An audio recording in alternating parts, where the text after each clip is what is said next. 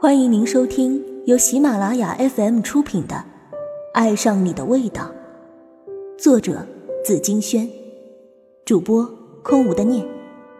本期特邀主播唐人工作室云鹤追，敬请期待。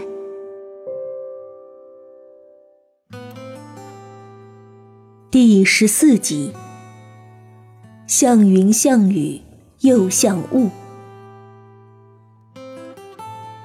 莲跟我去西大望路吃海底捞的时候，遇上等位。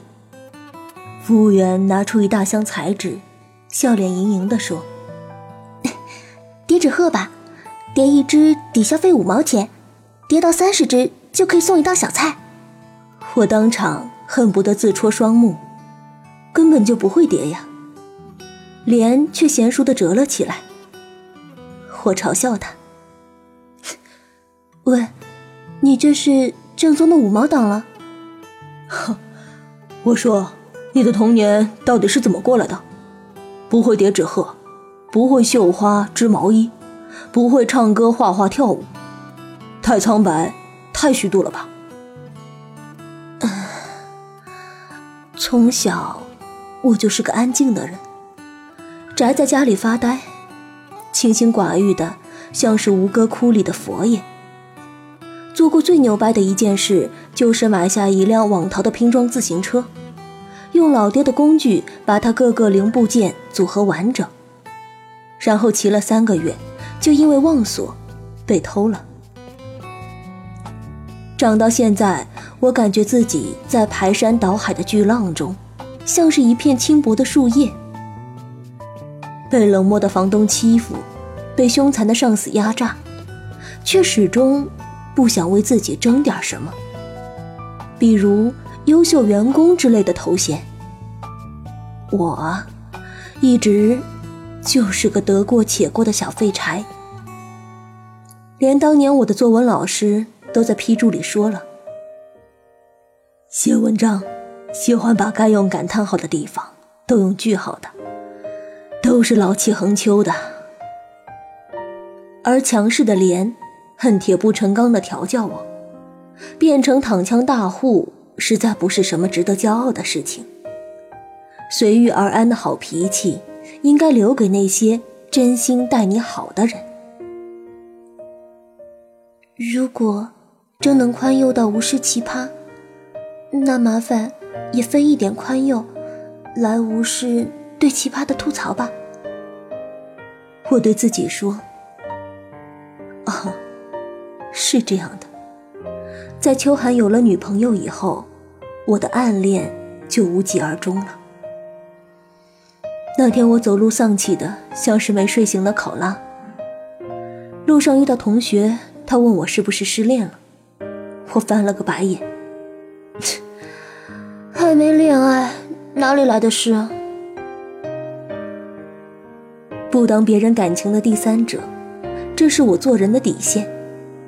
就算成功将秋寒抢夺过来，也是没有意义的，比灌水贴的沙发、板凳更加的没有意义。因为他为了你背叛前任，终有一天，也会为了其他女人背叛你。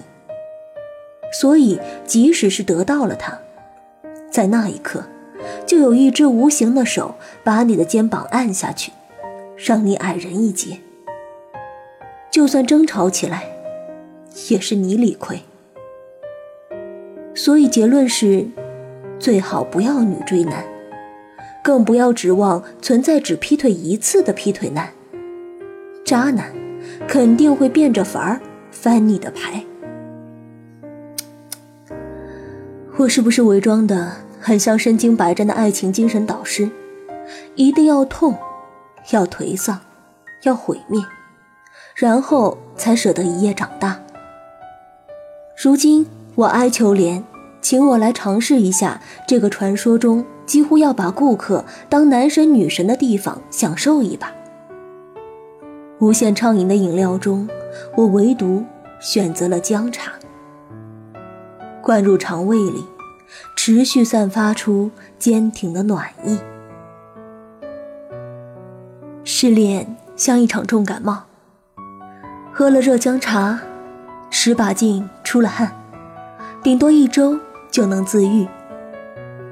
若要问最速效的药方，答案非常老土，就是寻找 next one。先前的山与风擦肩而过了，海也不再是同一片。眼前有一扇崭新的大门打开，虽然不知道门后迎接自己的那一团光亮是怎样的含义，但还是接收到了欣喜。连最后没有拿纸鹤去换取那一点点的小便宜，他亲手将那些小家伙送给了我，并且说：“每一只纸鹤都是时间。”凝结而成了翅膀，带着他最真挚的告白。这个五官平淡无奇，却一颦一笑都能晃荡出一股明亮的神采的人，说我的前半生太荒废，后半生的精彩，交给他来搞定。爱是各种形态的存在，有些人身上。化合成雨，淋湿你；有些人身上化合成天边的一丝云，你无法企及；有些像是暖阳，穿透重工业城市 PM 二点五的雾霾，直抵心扉。看你的真命天子，不是他们多有能耐，而是在你有难的时候。谁能把能耐用在你身上？我就在想，村庄里包围着火堆跟大狗，稻田里有大片栖息的候鸟。我们白发苍苍，还能走，还能活，还能爱人，还能快乐。这样的结局，也是真的好。这个故事告诉我们：一，什么样的年纪与环境，做什么样的事。无论事情想象起来多么的困难，只要动手开始尝试，就会发现它没有你想象中那么多的困难。只是这第一步所需要的勇气，等同于下面走完这条路的九十九步。爱情，无非也是如此。二，没有底线和原则的人，是永远无法体验到规则带来的乐趣的。给自己制定下限，就是给自己退路。三，很多时候，你私心倾慕，屹立多年，常想和某个人倾吐衷肠。苦无机会，但再见到，会发现，这终究只是被自己美化过的想象。当初觉得惊艳，只因世面见的太少。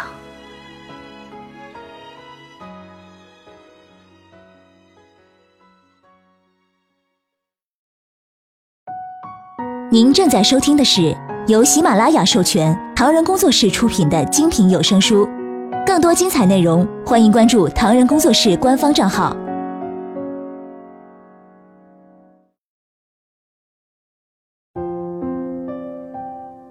深河，飞在拥挤的白云机场找到位置坐下来，开始刷豆瓣儿。有人逗游他：“嘿，越野兔同学。”看到你的相册照片很有 feel，想跟你认识一下。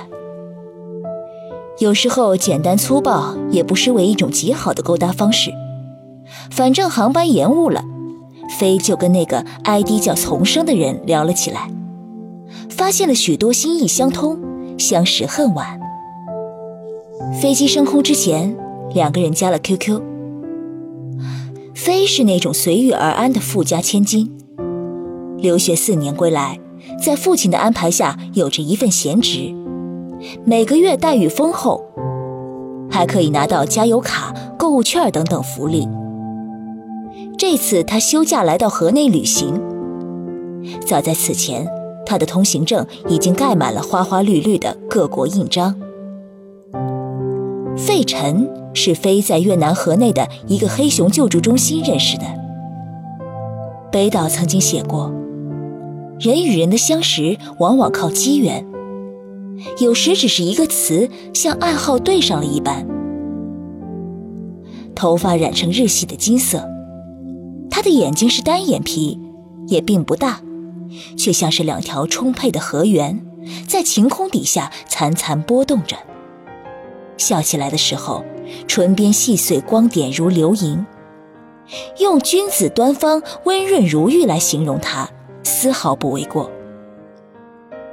费晨很热心地为黑熊更新了水和食物，埋头处理着它们的粪便。沾染上了一点美国风情的飞，青春逼人，两个人之间有点暧昧。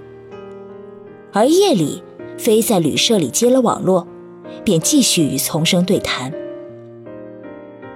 有时候他会想象丛生的样子，是个忧郁长发的文艺青年，还是虎头虎脑的麦秆色的硬汉脸？丛生说：“我猜你的生活应该远近相安，也无风雨也无晴。”飞却摇了摇头：“才不是呢，父亲最近好像在外面不老实。”他来这边出差谈生意的几率越来越高。我这趟出行，其实也算是跟踪暗访。飞开始向他敞开心扉。父亲回去之后，他偷来父亲的钱包，却看不到任何的商业收据。入境之后，跟着跟着，飞就被他甩开了。等了好一会儿，丛生不再回复。飞到了晚安，就关机爬上了床。刚闭上眼，就听见了隔壁那边传来了疑似小动物的呜咽声。他以为是自己太过疲惫而导致的幻听，但第二晚依旧如此。于是他开始给丛生敲字：“喂，你说我是不是应该换一家旅店？我怀疑这里闹鬼。”他开始拆开被油渍浸透的纸盒，吃那些打包的粤式春卷压压惊。那天晚上，飞和丛生聊到了深夜。打包好了行李，但竟然没有听见来自隔壁的声音。他是一个挺怕麻烦的人，也就这么将就着住了下去。第四天，他来到救助站，看见了费晨。他竟然也是一脸的倦容。怎么，这几天你也没休息好啊？哦，晚上熬夜在上网呢。你最近有没有看月球车王兔的微博啊？那家伙卖起萌来简直了。等费晨一起吃了晚饭，从他的口中竟然说出了同一家旅馆的名字。原来我们是短期的邻居啊。那么那个古怪的声音，好像就是从他那头传来的。费晨接过服务员端过来的粤式点心拼盘时，毛衣袖口微微收缩，修长洁白的手臂上隐约露出血红的抓痕来。费心想，这个费晨不会是有自虐倾向吧？那天晚上，他做了一个噩梦，惊醒了，全身是汗。起来擦洗身体时，又听见那些诡异的声响。电光火石的光影闪进脑海，飞想起丛生的最新相集里，手臂上也有相似的抓痕。他壮起胆子去敲费晨的门。费晨的房间整洁如新，却透着一股动物毛发的异味。飞刚想进去，就被他拦住了，于是试探性的唤了一声。丛生，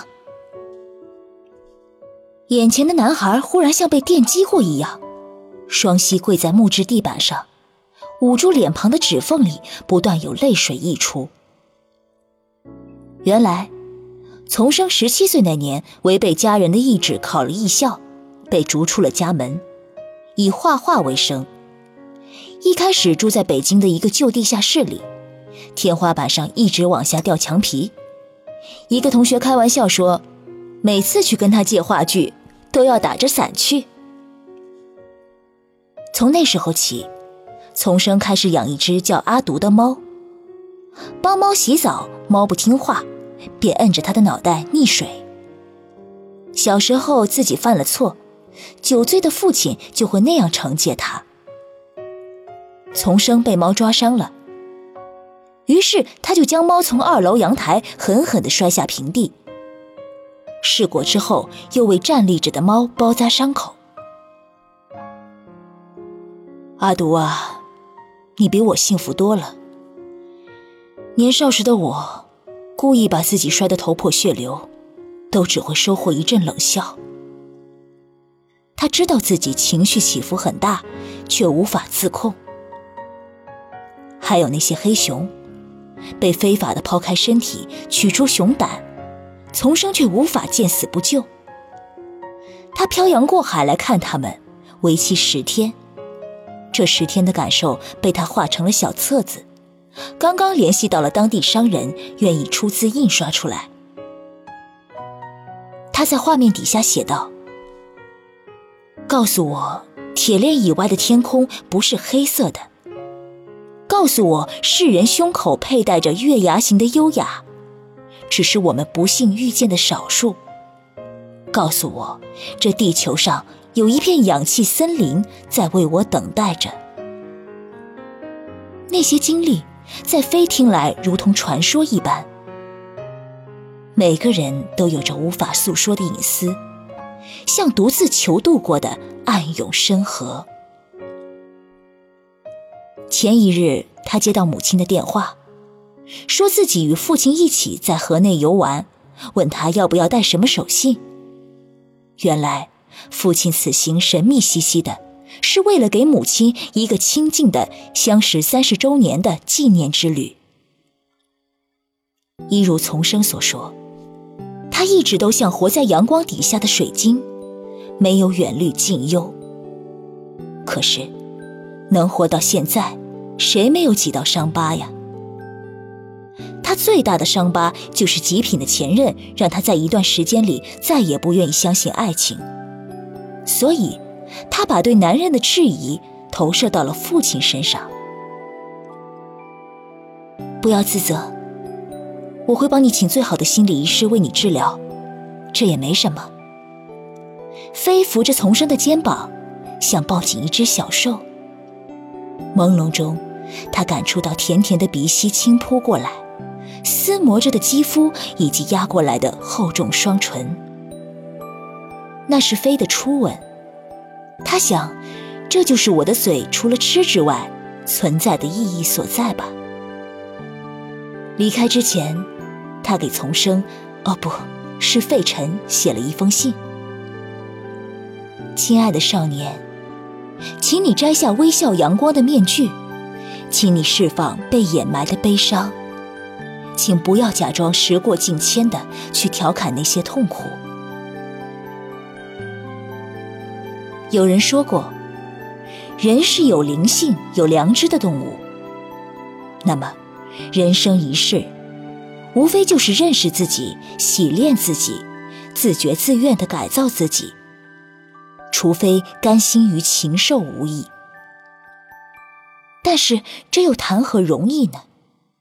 是啊，谈何容易？但我们都一样，一个人知道自己为什么而活。就可以忍受任何一种生活，哪怕你的灵魂深处有阴暗、沉郁和愤怒的部分，我都无所畏惧，我都一视同仁，我都照单全收，因为这才是最完整、最真实的你。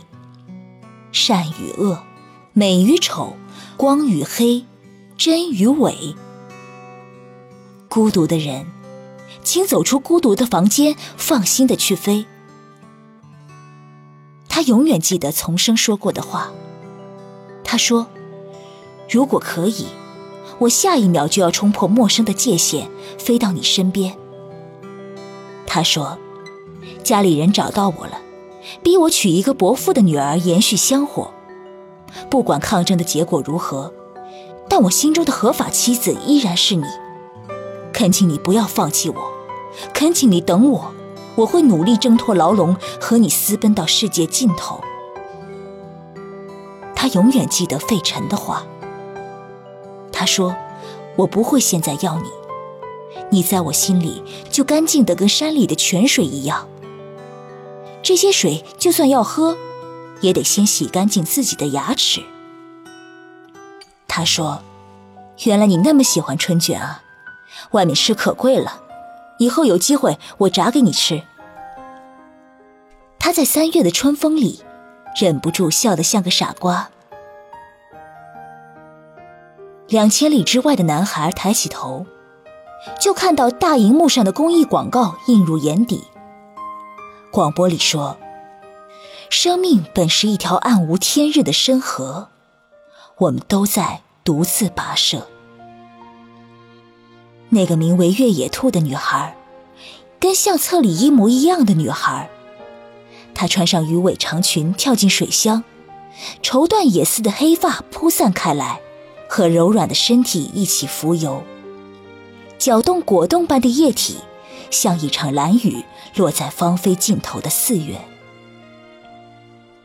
这个故事告诉我们，有时候现实对我展示出黑暗，是因为黎明还没有到来。心灵的枷锁是自己套上的，钥匙也只有自己有。无论多么善良。每个人的灵魂里总有阴暗的部分，无可名状。或许你一个阳光、正能量的微笑，一句贴心的问候，一个温暖的举动，就能将它融化。我们在对的人面前放下骄傲，这不叫自取其辱，也不叫认输，而是成长到了愿意磨合的境界。